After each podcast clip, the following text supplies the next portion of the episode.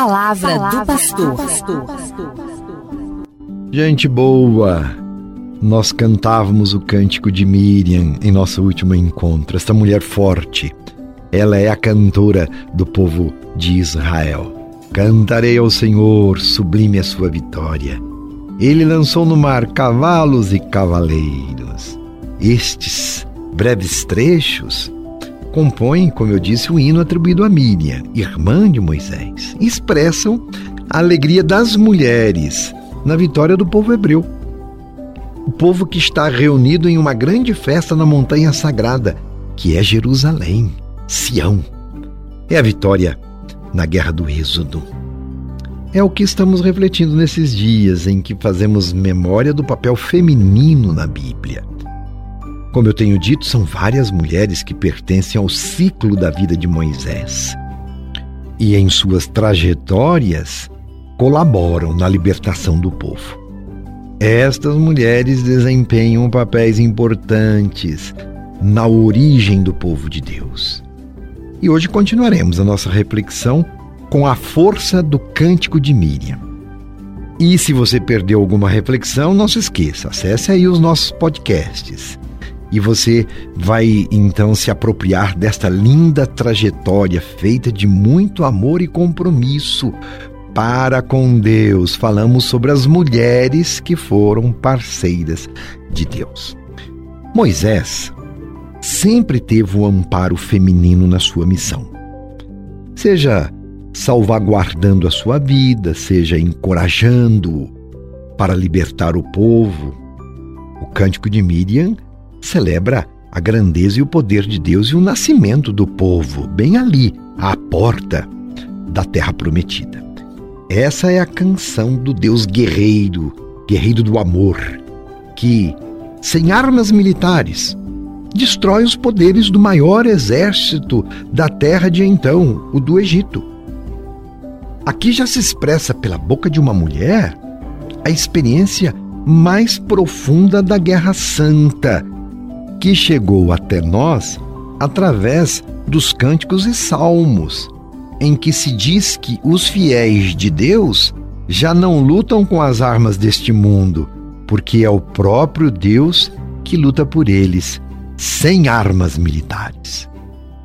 De um lado está a força de Deus que protege o povo israelita, e de outro estão os cavalos e carruagens do Egito. O povo louva e canta o agir de Deus.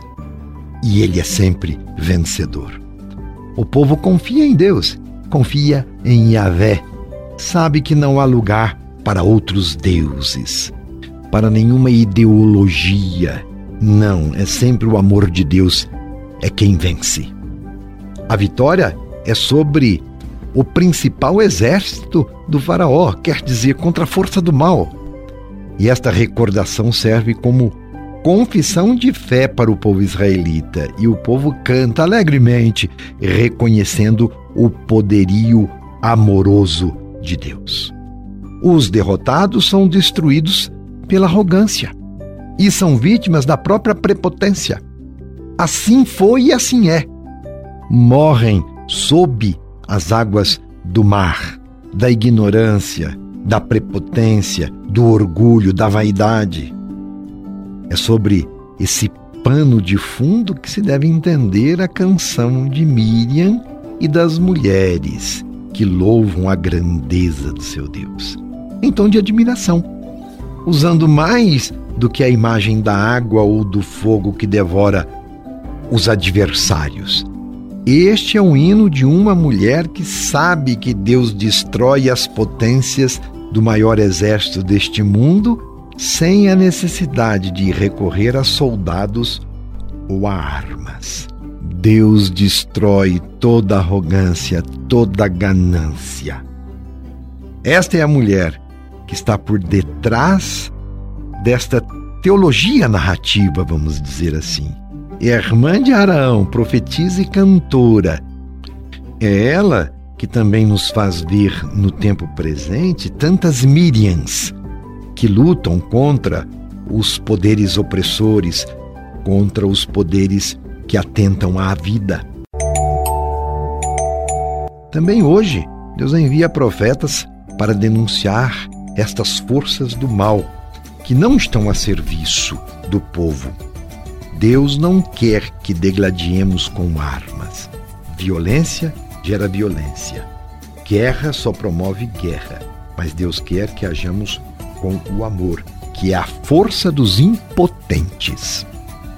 Miriam foi uma grande mulher e esteve presente no ciclo da vida de Moisés.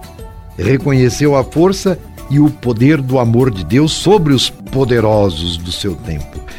Então, inspirados em Miriam, somos todos convidados a ser parceiros de Deus na luta contra toda forma de violência e discriminação.